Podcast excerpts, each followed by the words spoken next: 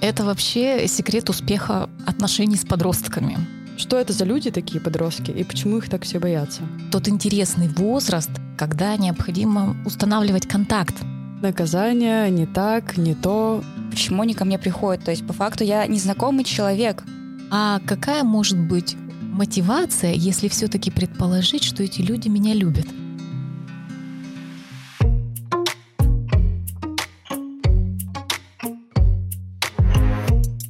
Всем привет! С вами подкаст «Мама инженер», Полина. Соня. И сегодня у нас в гостях Таня Брунер, психолог, эксперт, член российской... э, чего там? Психолог, член Российского психологического общества, эксперт и спикер профессиональных конференций. Ну и, конечно, методист Уральского клуба нового образования. Считаю тебя своим наставником в психологическом пути и вот наш неизменный учитель тренингов, которые мы, собственно, проводим как раз-таки с Соней тоже. Наш вдохновитель. Так приятно слышать, девочки. Нам очень приятно с тобой записывать подкаст. Ну, на самом деле, для меня тоже это очень важно, когда у нас сейчас сформировалось наше профессиональное сообщество психологическое, что мы можем обмениваться опытом, что мы можем делиться наработками. Вы обогащаете нас, более старших коллег, которые уже очень давно занимаются с подростками, своим свежим взглядом, своей энергией, своими новыми идеями. Мы можем поделиться тем, что у нас уже с опытом приобретено, и мне кажется, это так обогащает процесс, и наши дети, наши родители получают очень качественный результат. Поэтому я очень рада такой нашей плодотворной работе. Как раз сегодня мы с тобой хотим поговорить про подростков, про тех, с кем мы очень много работаем, взаимодействуем на сменах, на выездах, и про тот страшный зачастую возраст, который многие почему-то не любят. Я вот часто сталкиваюсь с тем, что я говорю, когда о том, что я работаю с подростками, в ответ непонимание, как ты с ними работаешь. Угу. С ними же невозможно общаться. Я удивляюсь, я говорю, да они прекрасные люди, очень интересные, очень любознательные, вообще с ними прекрасно. И вот хочется у тебя спросить, что это за люди такие подростки и почему их так все боятся? Слушай, Полин, я с тобой согласна полностью. Я тоже постоянно сталкиваюсь со страхом и стереотипами относительно подростков, но даже не только от родителей, но самое главное от коллег. Я помню, что в прошлом году у нас был мастер-класс по подросткам, тоже мы как бы делились с аудиторией, как устанавливать контакт, как работать. И ко мне подходили родители и говорили, боже мой, где эти психологи, которые могут поработать с моим подростком? Никто нас не берет, все отказываются. И мне тоже кажется, что это больше ну, такие страхи и э, собственный опыт своего подросткового возраста, который, видимо, проживался сложно и как-то вот не получилось с этим совладать, и поэтому все аккуратненько пытаются наших подростков обойти стороной. Но только не мы с вами, потому что мы знаем, что это как раз тот интересный возраст, когда необходимо устанавливать контакт, потому что подростки, ну то есть это возраст, давайте так, с 12 до 15, потому что там, ну, уже 15-16 лет мы переходим уже в стадию юношеского возраста, да, и там еще добавляются у нас серьезные задачи, а мы пока вот сконцентрируемся там 12, 15, 16, примерно вот этот возраст. И помимо физиологических изменений, да, помимо того, что все понимают, что перестраивается гормональная система, мы понимаем, что и мозг уже серьезно перестроился. И в частности, ребята уже начинают получать удовольствие от разговоров по душам. Согласны? Да, да, да, да. Было дело. Они уже получили этот опыт, им хочется уже поговорить поглубже, а у взрослых у всех вот такие вот огромные глаза, они боятся отвечать на вопросы. То есть в основном максимум, что могут делать, это давить нравоучениями опять же, от собственных каких-то переживаний, что ребенок задает какой-то неудобный вопрос, как будто бы под этим уже скрыто ну, что-то плохое, что-то нехорошее, что он там сталкивается с какими-то негативными моментами этой жизни и хочется оградить. Понятно, что родители все это делают из большой любви, но в конечном итоге мы имеем то, что имеем, что как бы ребенку не с кем поговорить, от него все закрываются. Либо его давят, либо, собственно говоря, делают вид, что не слышат, или все там заняты какими-то более важными делами. И вот у нас появляется такой человек, да, маленький взрослый уже практически с небольшим жизненным опытом, которому все интересно, который много уже что может осознать поглубже, но ему не с кем качественно об этом поговорить. И он идет, естественно, к друзьям,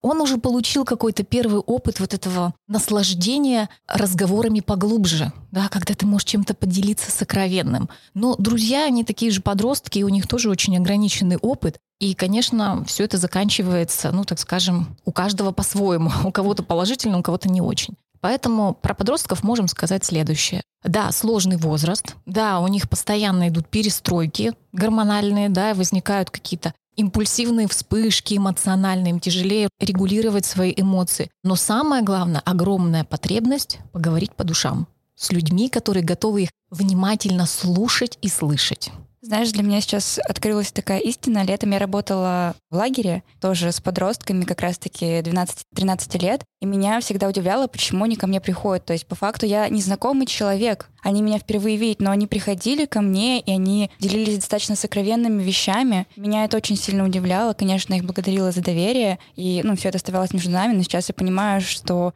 я их слушала, я действительно сопереживала, и мне было интересно то, что у них происходит сейчас на душе и поэтому они ко мне шли. Сонь, это вообще секрет успеха отношений с подростками. Потому что им, с одной стороны, важно быть услышанными, а второй момент, им важно, чтобы в них были заинтересованы.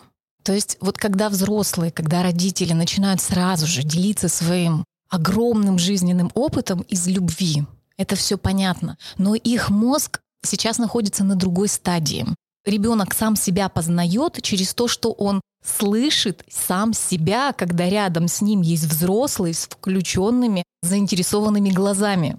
Вот этот интересный момент. И если мы сохраняем вот этот интерес к подростку, все, он наш. Тебе особо ничего и делать не надо. Тебе нужно первое создать условия, где можно встретиться, где можно да, повзаимодействовать. А дальше, конечно, нужно ждать инициативу от самого подростка. И тему он тоже предложит сам. Которая волнует его. Конечно. Вот в этом основной секрет. Часто же родители говорят, вот, да они ничего не говорят. Что вы все говорите, с ним надо разговаривать, он ушел, в комнату закрылся, ему ничего не надо. Потому что нету в вашем общении диалога. Там в основном монолог со стороны значимого взрослого. Упреки, наказания, не так, не то и так далее. Ну да, начиная с того, что давай обсудим оценки в школе, потом прибрался ты или нет в комнате, а у ребенка уже сформировалась вот эта вот душевная тяга к глубоким разговорам. конечно, что нам говорят подростки? Да родителям вообще не интересно, какой я, да, про что я. Ему главное, чтобы в комнате было прибрано и уроки сделаны. Ну и вот начинаются конфликты. А как вот создать вот это пространство для диалога? Что нужно сделать родителю? Первое. Сразу же себя настроить на позицию заинтересованного слушателя. Потому что мы понимаем, когда у тебя внутри есть определенная установка, даже вся твоя невербалика работает на качественный контакт. Ты не будешь это контролировать, то есть ты даже не можешь это контролировать, как ты внешне выглядишь, но когда у тебя есть живой интерес, а о чем там думает мой ребенок? не страх, да, что ой-ой-ой, не дай бог, я как узнаю, что там в этой голове, и испугаюсь вообще. А когда у родителей есть настрой, мне любопытно узнать, о чем думает мой ребенок, я хочу дать ему возможность высказаться, и даже если у меня есть готовые ответы на все его вопросы, я хочу, чтобы он сам нашел ответы на эти вопросы, подумать о том, где найти эти 15 минут в неделю. С подростками этого уже вполне достаточно. Но не получается в неделю, ну хотя бы раз в две недели. 15 минут, где мы можем погулять вдвоем, например, да, сходить в парк или дома чай, чай попить. попить, например. В это время не надо отвлекаться, там, я не знаю, на что-то, может быть, на просмотр фильма. Это тоже хорошо, да, потом можно обсудить это тема его. может быть э, для обсуждения. Да, это может быть тема для обсуждения, но это, опять же, не история про то, что ребенок сразу же начинает сам задавать тему для разговора. То есть тут немножко смещение идет. Но, в принципе, начинать можно даже с того, что вместе там посмотреть фильм и предложить, допустим, ребенку, чтобы он что-то подобрал. А в идеале тогда, когда вы идете в парк, где нет каких-то таких отвлекающих особо историй, вы готовы его слушать, готовы задавать вопросы, готовы действительно удивляться тому, что говорит сам подросток. И даже если возникает неловкая пауза, что, что-то такое ужасное происходит. А что мне сказать в этот момент? Да, да, да, да, да. Родитель, важно, чтобы он понимал, это нормальный момент для развития психики ребенка. Это хорошо, когда возникают паузы. В этот момент идет сложная работа рефлексии. Ребенок оценивает внутри ситуацию, оценивает свои потребности, учится как бы выдерживать да, взаимодействие, не забивая его вот какими-то поверхностными разговорами ради галочки, потому что просто вот в тишине мы не можем побыть друг с другом. Не пугаться этих ситуаций. И даже если 15 минут вы будете первый раз просто ходить по парку и ничего не говорить друг другу, это очень важный шаг к правильной коммуникации. Я вас уверяю, на второй, на третий раз ребенок уже синициирует подросток, да, какую-то тему. И даже если она будет поверхностная, не стоит ее так оценивать, а порадоваться внутри и поддержать. А если вот, например, нас послушал родитель и такой, угу. все, мы идем с тобой в парк, а ребенок ни в какую, он такой, нет, я не пойду, я не хочу. А вот родитель такой, нет, мы идем. Да, вот хорошо, Полин, что ты об этом говоришь, потому что из практики люди очень быстро отказываются от налаживания связи, когда не получается с первого раза.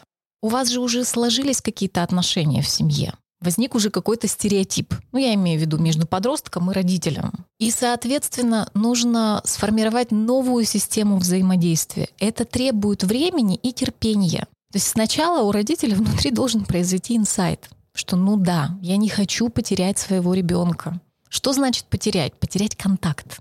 Мы пытаемся физически их привязать к себе, контролируя, да, там, mm-hmm. без конца и края. А на самом деле важно психологически быть вот на связи, когда ребенок понимает, что он может прийти, обо всем поговорить. И даже если у меня с мамой и с папой будут противоположные точки зрения, мы можем все обсуждать. С этим важно работать. Настроиться и понимать, что маленькими шагами постепенно вы присматриваетесь к своему ребенку, к его реакциям. Это же нормально. Вот да, он так среагировал. Ну, представляете, вот такой интересный ребенок. Но понаблюдайте за этим. Если быть в позиции принятия, то тогда вы обязательно найдете ключик. Да, это как квест пройти. Я родителям mm-hmm. говорю, представьте, какой квест. Надо разгадать, как же у него там все внутри устроено, как же найти этот подход, чтобы в итоге он сказал, да, конечно, мам, пойдем погуляем. Разрушить его стереотип о том, что я могу с родителем просто погулять в парке. Да. Ну, до этого ему кажется ненормальным. Ну да, что вот такой у нас стереотип взаимодействия, тут что-то поменялось, что-то новенькое, и чаще всего что-то новенькое воспринимается как что-то опасное. А что за этим? Что случилось? Да, ребенок сразу же перебирает. Так, так, так, кто мог Я нажаловаться? Я накосячил, меня сейчас будут ругать. Что происходит? Она что, увидела мой дневник?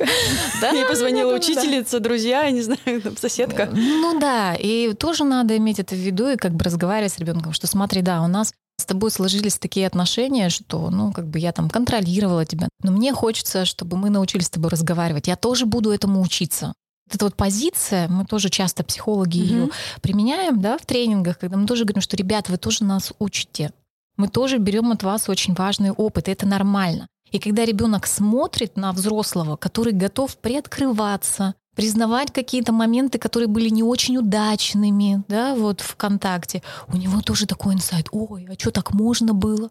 То есть если я ошибся, то это не значит, что это какая-то катастрофа. Это значит, что нужно поискать другой способ решения этой задачи. И если мы еще и вместе ищем, то это ну, вообще... Получается, они оба выходят на равные позиции в этом. Угу. То есть равные позиции учеников. Пробуем с тобой вместе и ищем контакт. Да, у нас все время так вот эти вот роли, да, они mm. меняются. То есть, когда мы начинаем разговаривать, мы заинтересованы в том, о чем думает наш подросток, что у него внутри происходит, но мы все равно как бы в позиции повыше. То есть мы не занимаем позицию дружескую, часто говорю, что если родитель ушел в позицию друга, то ребенок у нас стал психологической сиротой. Ну все, у него мамы и папы нету, если mm-hmm. мама или папа ушли в позицию друга. Потому что у нас все равно такая асимметрия в позициях, да, когда ты родитель, ты задаешь некие границы, ты раскрываешь этот мир. И если с ребенком что-то происходит, то все равно ты несешь ответственность. А если мы вот ушли полностью в позицию друзей,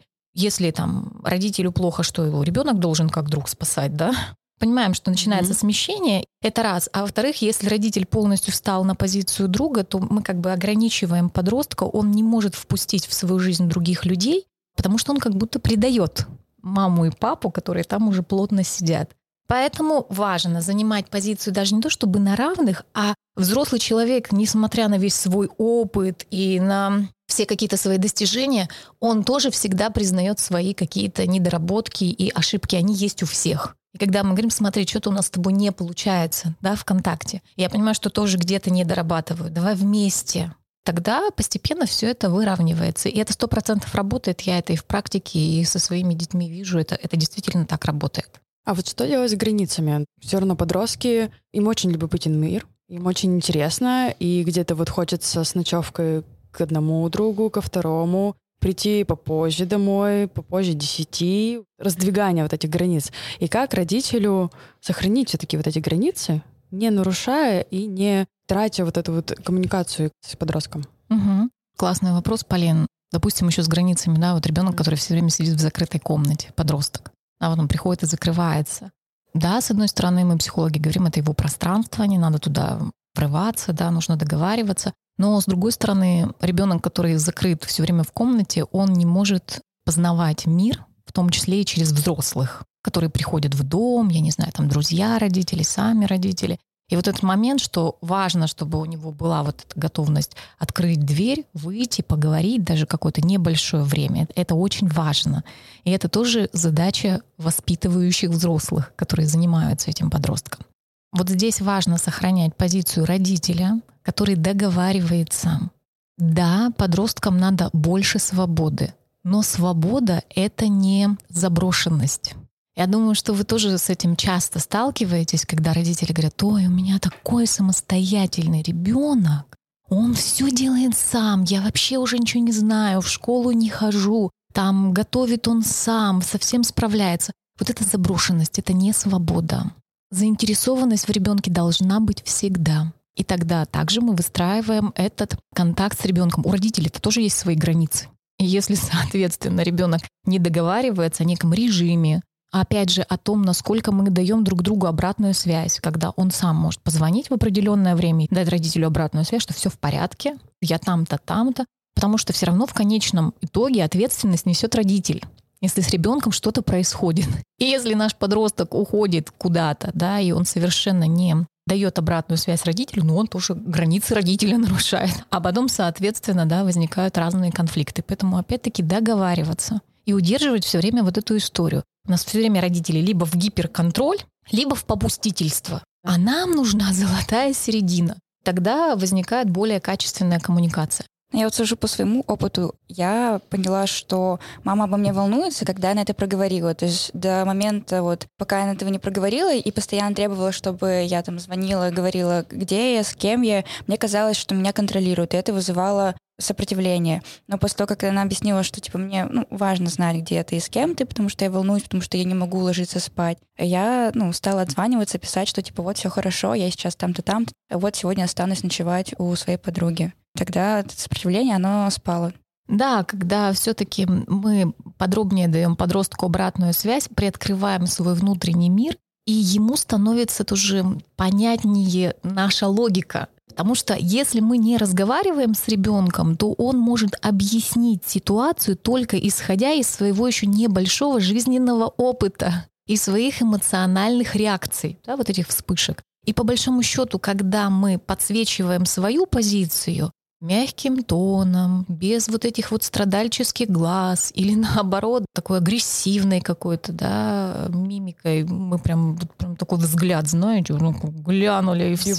Да, и все такая сразу раз в пепел все должны рассыпаться. То есть, когда мы действительно мягко, так скажем, смотрим на своего ребенка и объясняем, что смотри, ну у меня это вот так работает. Это не про то, что я тебе не доверяю, а про то, что я действительно переживаю, мне важно знать, и ты мне даешь обратную связь, все замечательно, я знаю, что ты там-то и там-то, могу заниматься своими делами, и у тебя тоже все хорошо. И обычно ребята откликаются. И вы знаете, не откликаются только те, кому действительно не хватает внимания.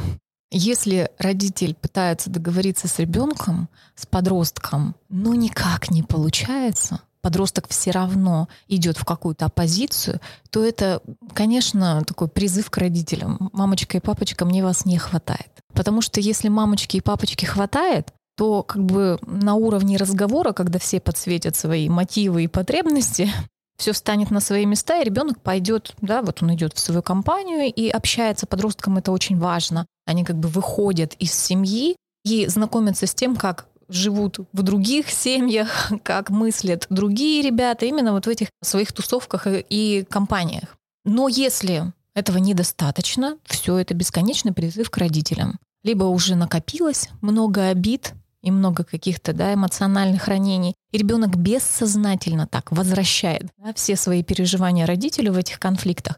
Либо, ну, как мне сказала одна девочка, ну, если мы не будем с мамой ругаться про мою комнату, в которой постоянно бардак, о чем мы вообще тогда будем разговаривать? Нам, говорит, тогда вообще будет не о чем разговаривать. Получается, она так связь держала с ней, ну, по сути. конечно, конечно, потому что так мама заметит. А если в комнате идеальный порядок, она придет уставшая с работы, она пойдет поужинает и будет смотреть фильм или сидеть в телефоне. Разговаривать больше не о чем. Ну, что остается подростку? Ну, конечно, это будет бесконечный бардак. Поэтому здесь у нас такая очень важная задача мы идем в коммуникацию, отслеживаем реакции подростка и делаем выводы. Если, соответственно, все равно остается какая-то да, такая воинственность и бесконечное сопротивление, нельзя закрывать на это глаза, говорить, что все, да, как все бы потеряно. все потеряно, у меня ничего не получилось тоже вот прямая цитата от одного родителя, что у меня первый ребенок это какой-то черновик получился, надо второго рожать, значит, чистовик. Блин, да. Часто я тоже слышу от э, родителей о том, что вот как бы первый там как-то вот мы пробовали, второй лучше, а третий вообще хорошо.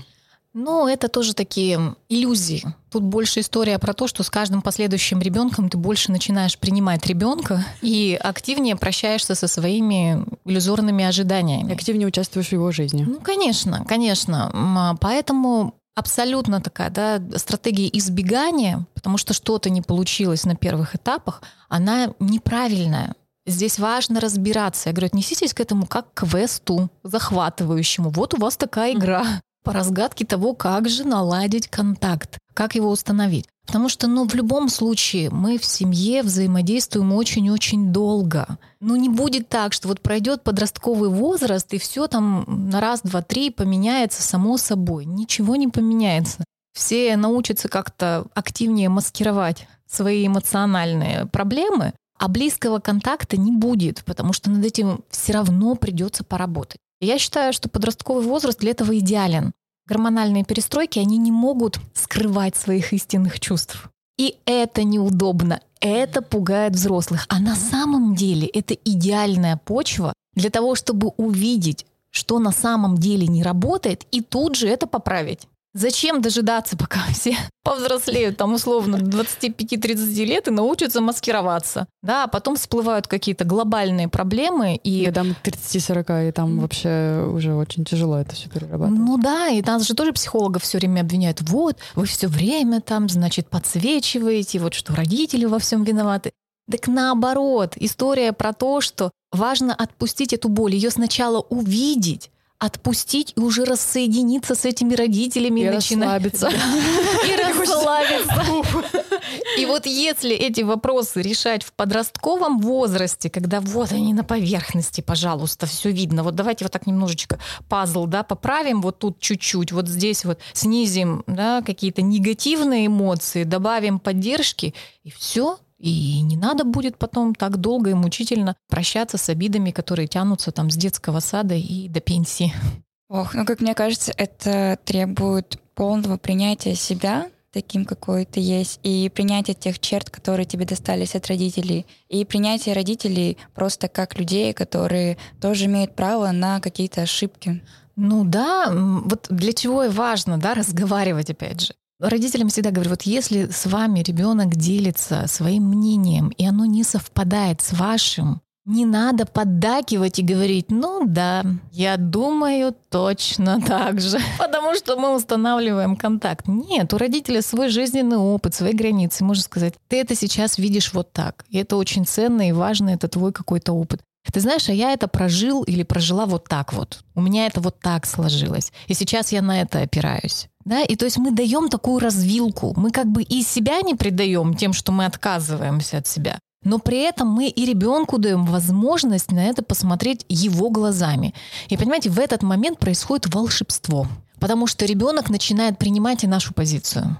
И ребенку есть о чем подумать, и мы как бы ему расширяем репертуар выводов из разных ситуаций. Они не становятся как бы прямолинейными, они становятся да, такими многогранными. И жизнь так и устроена. Вот мудрость, она в том и заключается, что постепенно мы начинаем осознавать, что, условно говоря, каждая ситуация имеет свои оттенки, имеет какие-то нюансы. И важно в этом разбираться, важно об этом подумать и поговорить, чтобы в итоге прийти к какому-то своему решению. понять, что подходит лично мне, какой да. из всех вариантов подходит лично мне. Да, и я считаю, что подростковый возраст идеален для того, чтобы наработать этот формат и остаться на связи со своим подростком, да, который постепенно будет взрослеть и будет приносить что-то еще интересное и значимое в жизнь родителя, которые относятся к другому поколению, да, такое взаимообогащение, это же очень классно. Вот еще такой вопрос. Ну так тоже две категории такие очень полярные озвучу. Есть те, кто вот сидят в комнате и не выходят из нее, вот как бы что с ними условно делать и нужно ли что-то делать. А есть те, кто условно дома не сидит, вот где-то с кем-то, непонятно даже где и с кем иногда. Иногда беспокойно о том, что может быть где-то вот незаконно где-то как-то. Вот что делать в этих полярностях? Полин, я сразу же вспомнила, мы с одним ребенком выработали такую свою терминологию. Есть уличники и домашники. Вот как я тоже всегда рекомендую родителям, то есть мы ставим с ними обычную задачу, что все равно контакт надо налаживать постепенно, потихонечку, осознавая какие-то ошибки, нарабатывая какие-то новые схемы взаимодействия. Но вообще у подростков есть еще одна важная такая да, черта. Им необходим наставник.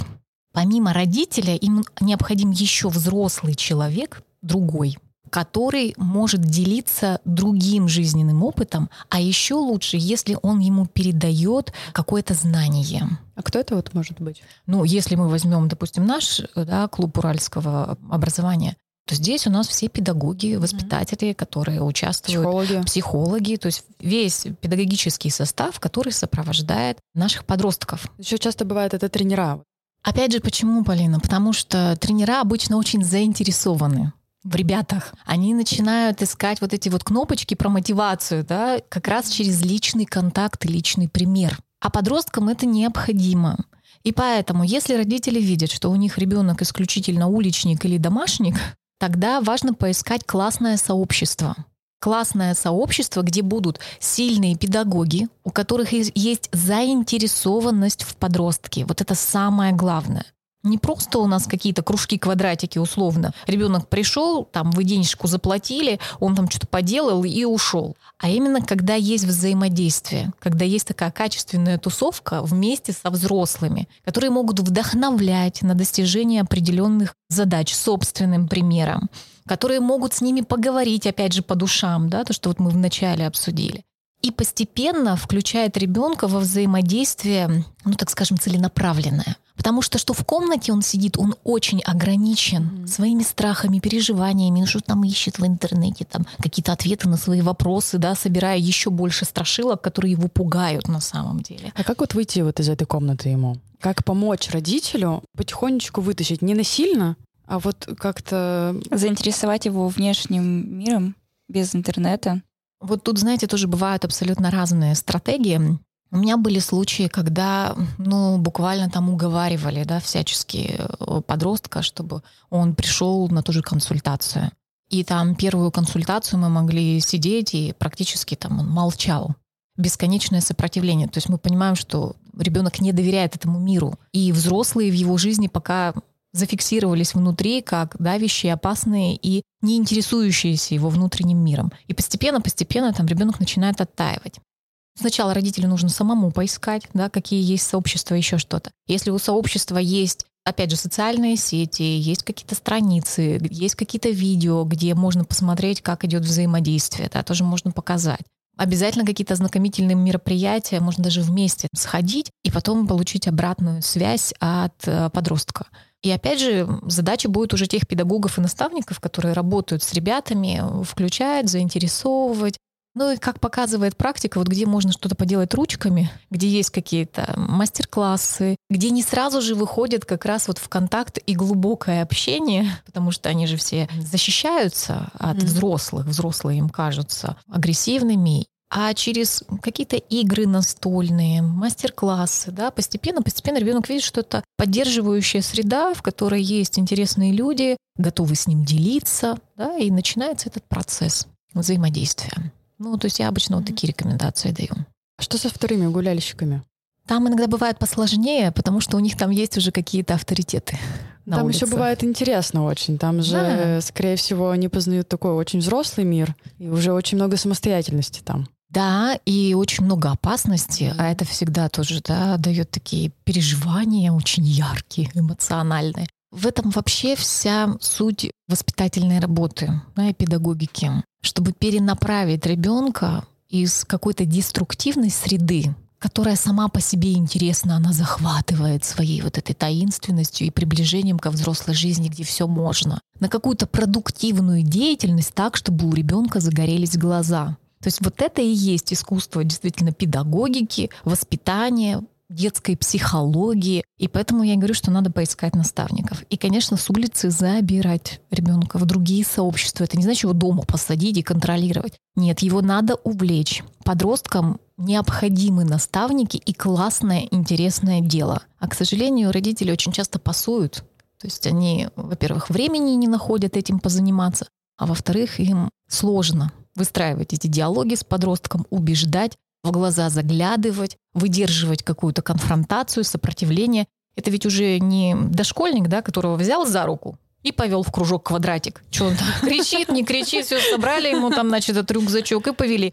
А я все время тоже объясняю, что дошкольникам этого не надо, не надо их таскать из пункта А в пункт Б без конца и края. У них мозг еще к этому не готов. Родитель в этот момент чувствует себя ну, хорошим, правильным, да, вот он ему дал все, что можно, да, все 33 вида деятельности. А с подростком-то уже ведь сложно. Он, он уже сопротивляется, не идет. Да, он еще и ростом под 2 метра. Понимаешь? И вот это вот все организовать, да, это начинает вызывать у родителей ощущение, что ну и вот все вот. Нет, вот здесь и важно как раз не упустить и начинать об этом качественно думать, но не драматизируя, а именно относиться как к интересному приключению. Мы много говорим про взаимодействие вот со стороны родителя с подростком. А вот что подростку делать в этой ситуации? Как вот подростку налаживать контакт с родителем? И нужно ли это ему делать? И как ему вообще существовать вот в семье, где его там не слышат, не понимают? Тоже такой интересный вопрос. Мне часто подростки пишут, ну, с которыми мы где-то работали на тренингах, либо там в терапии. И они на самом деле очень боятся доставить какие-то неприятные эмоции родителям. То есть у них постоянно чувство вины, чувство стыда. И вот вроде бы там родители, да, говорят, да как так, она или он там меня доводит постоянно, что вы мне тут рассказываете, что он там за меня переживает.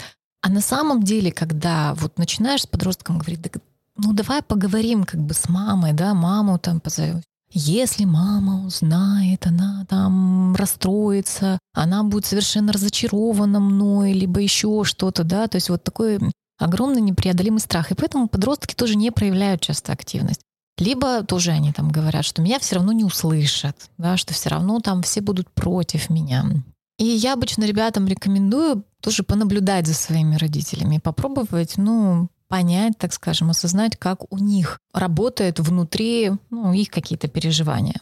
Это непростая работа, да, потому что тут в основном на себе они все сконцентрированы. Это что-то еще про родителя надо подумать, да, тоже как бы не особо интересно. И тогда мы обычно договариваемся, что ну так, хотя бы периодически туда поглядывать, пробовать размышлять, а какая может быть мотивация, если все-таки предположить, что эти люди меня любят? То что может двигать их поведением? И это тоже немножко снижает напряжение, потому что тоже допускается, что, ну да, могут быть и у родителя какие-то тяжелые переживания и состояния. Это не значит, что мы не любим друг друга. Это значит, что пока мы не научились договариваться. И вот с этой установкой попроще выстраивать отношения, такие даже бытовые, да, то есть снижается вот это напряжение внутреннее. Практически все подростки там через одного мне говорят, что там родителям на меня наплевать, они меня не любят, я им не интересен. И когда я им начинаю объяснять, что на самом деле они очень сильно любят, просто они растеряны, и они не знают, как себя вести, им очень страшно. И когда тебе очень страшно, что ты делаешь? Ну, я иду, открываю телефон и начинаю там что-то листать. Я говорю, представляешь, Мама с папой делают примерно то же самое. Все мы люди-человеки. Да, да, да, да. То есть я бы здесь рекомендовала немножко посмотреть с другой стороны. Родителей к себе прислушаться, Иногда бывает, когда там подросток синициирует, опять же, сам фильм какой-то посмотреть или в настолку какую-нибудь поиграть. Опять же, перейти к какой-то продуктивной деятельности, где, может быть, сразу же не получится глубоких разговоров по душам, но, по крайней мере, вот что-то вместе немножко поделать И опять же, расширить свой репертуар деятельности и наблюдения за взрослыми, которые потом помогут выстраивать свои отношения с окружающими людьми. Потому что родители это тоже носители ценного опыта. Да, и вот он здесь рядышком, пожалуйста, вот как бы бери, пользуйся, надо доступ только получить. Есть для подростка тоже интерес в этом поучаствовать совместно с родителями. Если сейчас мы сфокусируем, да, и mm-hmm. вот такие вот дать рекомендации родителям. То есть первое, надо поработать со своим чувством вины и стыда. Вы достаточно хороший родитель, даже если ваш подросток что-то сейчас делает достаточно сложное, да, непонятно, какие-то реакции, какое-то поведение. Вы все равно для него достаточно хороший родитель. И только вы можете наладить эту коммуникацию. Поэтому не стоит посыпать голову пеплом, и всячески отстраняться от этого контакта, а настроиться на процесс и поискать ключики доступа к этому контакту. И помнить, что достаточно 15 минут в неделю, чтобы пообщаться, быть в контакте с ребенком. При этом от вас только условия создать, да, либо дома вместе позвать из комнаты посидеть чайку попить, либо сходить в парк погулять. От ребенка тема и готовность к этому душевному контакту. И если это не произойдет здесь и сейчас после первой попытки, опять же, не опускать руки, да, это нормально, а продолжать в том же духе, и рано или поздно вы увидите плоды своего труда, они вас очень порадуют. Ну и, соответственно, подростку пробовать заинтересоваться немножко родителям и посмотреть на них с позиции того, что они очень сильно вас любят. Совершенно точно. А еще поискать всем вместе интересные сообщества, где есть классные наставники, которые передают какие-то навыки, деятельность, которые интересны вашему подростку. И вот прямо не жалеть на это времени и внимания, потому что это будет определять следующий жизненный этап человека. Когда мы в подростковом возрасте находим своих наставников и своих друзей, это определяет все, это наш фундамент. Поэтому обязательно уделить этому внимание. Таня, спасибо большое, что пришла к нам сегодня. Я думаю, это был очень полезный э, выпуск не только для родителей, но и для подростков, и для преподавателей, которые находятся в этих сообществах. Спасибо, что слушаете наш подкаст. До встречи. Пока-пока.